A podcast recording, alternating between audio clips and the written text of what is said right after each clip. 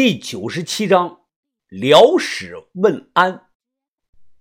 什么叫小家伙？就该用小家伙呢？他这句话我听着似有言外之意，不过我强忍着没有发作。这么小的东西真能防身用啊？我问他。这个枪通体是哑光黑，也就比这个手机大上那么一点儿。别看小。这实打实是把好枪，我们行里管这种叫毒蜂，小却致命。他拍了拍我的肩膀。另外，这个东西好不好用，不在于大小长短，而在于使用之人的技术。控制好距离，照样能一枪要人命。你也是混的，知道江湖上有些拳脚的高手。这东西正好克制他们。我特意要了这个小枪，自然有我的考虑。我们常年在外跑，这个东西小了就好藏。真要是哪天遇到警察搜身了，我就打算啊藏进这个裤裆里，他也看不出来。万事小心，一切以自身的安全为重。啊，徐叔，多少钱啊？别提钱，就当。我送你的见面礼了，你回去跟银狐讲一声。如果大家做不成朋友，那最好也不要成为敌人。这年头风声鹤唳的，大家都走自己的路，平安发财就行了。我立即说道：“哦，话我可以帮忙转达，但咱们一码归一码，东西呢，我必须花钱买。”我强硬的给了他五千块钱。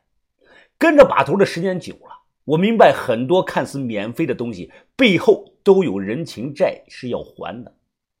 随后他又给了我一小盒的狗粮，我没有细数，差不多共有二十发左右。我以前藏过两次枪，后来都被把头给没收了。这次我打算回去以后啊，好好的跟把头说一说，因为我们面对的危险都是未知，留一把这个东西防身是对的。况且不到紧要的关头，我也不打算动。据我了解，面包车里的这些枪百分之七十是自制，另外的百分之三十呢是来自上世纪越南的翻新货。那个时候啊，网购呢刚兴起来，很多零件相对容易买到。这个人呢后来被抓，吃了花生米。就是栽在了一把越南的翻新货上。他现在要是还活着的话，我估计快有八十岁了。有人说我怂，没有年轻人这个骨气，看到势力强的人就想巴结。说这话的那是不了解他。很多时候，要是不这么做，我早死了，而且是找不到我尸体的那种。我刚入北派的那一阵子。一心想自己做行业的第一，就像最近流行的那首《西楼儿女歌》里唱的：“陌生的朋友，你请听我讲，许多年前我也曾有梦想，但现实是经过一年又一年，我的性格和对外说话开始趋于圆滑。我想许多人会和我一样，是这个社会改变了我们。”浙江绍兴徐某某，他这个人犯的事儿很大。会玩电脑的或许有本事查看到什么什么裁判文书的，那上头列的这个条条大罪，随便哪一条都够牢底坐穿。如果在古代犯了这些罪啊，足够是牵连九族啊。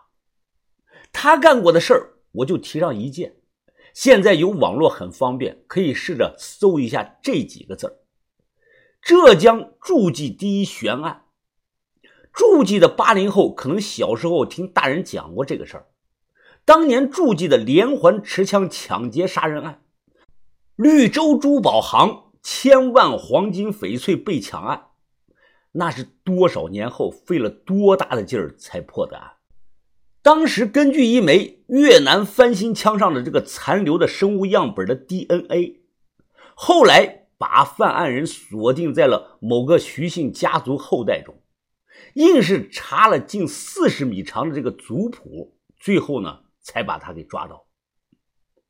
回到店里喝茶，我笑着看着他，徐叔，听你的口音，虽然有住籍话的味道，但你肯定不是住籍的。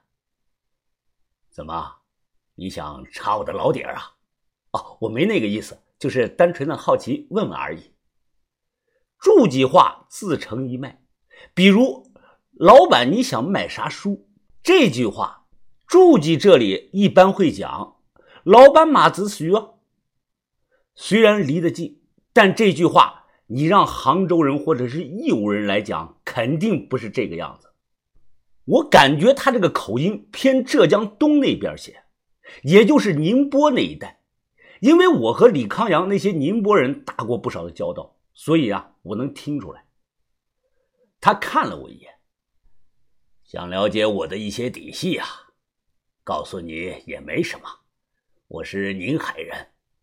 早年我在老家干的是机械五金的生意，后来穷的吃不上饭了，才混社会。我心想，果然原来是宁海的西瓜头啊！不是，是你干儿子告诉我，那件宋代的银瓶是当年方腊的遗物。关于这一方面的东西，我还想多了解一些。他伸手想掏烟，我立即递过去说：“抽我的。”他深吸了一口烟，眯着眼睛说道：“我干儿子没骗你，那个东西确实是当年方腊死后留在淳城的遗物之一呀。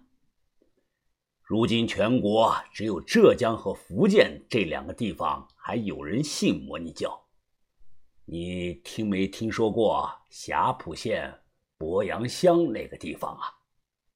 我摇头说：“不知道。”摩尼教重要的这个霞浦文书是两千零九年被人发现，当时还是两千零六年呢，所以关于摩尼教很多东西啊都是两眼一抹黑的。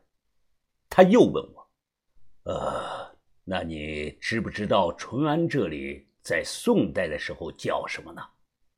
我说：“我知道，师城有千年历史了，但淳安在宋代的末期那阵子啊，应该叫。”清溪县，他点了点头。看来历史这方面你还挺强啊，这点儿就连很多本地人都不知道。历史上清溪改淳安，是在方腊被皇帝处死之后才改的。他一点我就透，宋徽宗这个人最爱干的事儿啊，就是改名。你看他改的这个年号都是玄和、重和、正和，就是说啊，他特别想追求安稳。那“安”字意思也是一样，“淳”在字典里的意思又是指淳朴老实。从这点看出来了，宋徽宗当年希望这个地方的人老实安定一些，都他娘的别学方腊造反，一座城。因为一个人而改名，那这个人一定要在当时有着极强的影响力才行。所以我说方腊和淳安有着骨子里的联系。他看着我，淡淡的说道：“这里民间一直有几句话，不知道你听过没听过？有人说是方腊的藏宝诗，也有人说就是普通的。哦，愿闻其详。”他想想，念道：“史前加一点，东晋变成王，纵横过浙水，险迹在盛唐。”我听后心里认真的琢磨了一番。十千可能是十个一千的意思，也就是指一万。那万字上头加上一个点儿，那不就是方腊的方字吗？东晋便称王，意思是东晋春天来那天起兵称王。这水应该是指当年宋代的新安江吧？我又皱了皱眉头。但这，但这最后一句就有点耐人寻味了。险迹在盛唐，险迹意思可能是发生了在当事人看来是神迹的某个事件。那盛唐就可能是指和摩尼教有关的，当时活动的某个秘密场所。他打了个响指，呵呵呵，这几句话呀，片刻的功夫让你分析了个七七八八，不愧外号是什么北派神眼王啊！你小子不光吹牛行，的确是有两把刷子。我立即更正说：“我他娘的外号不叫什么神眼王，我叫神眼风。”他又说道：“历史记载关于方腊的死有两种说法，一种是凌迟，一种是腰斩。其实都不是，真相是几百年前他是上吊死的。上吊死的？这不可能！他当年犯的可是造反罪啊！”这种在当时是不可能留下全尸的，有什么不可能啊？自古以来都是有钱能使鬼推磨，只要钱足够，你想怎么死就怎么死。而且我负责任的告诉你，他不光是上吊死的，还是自己在牢里上吊死的，是自杀。我听后直觉匪夷所思啊！这他娘的电视剧里都不敢这么演，我又问为什么要自杀呢？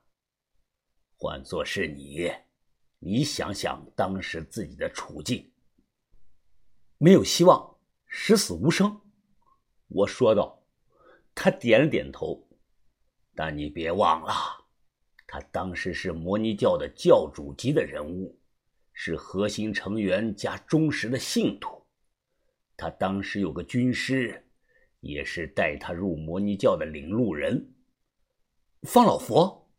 我大声的说道：“这个人是历史上的真实人物，只不过关于他的记载呢，少得可怜。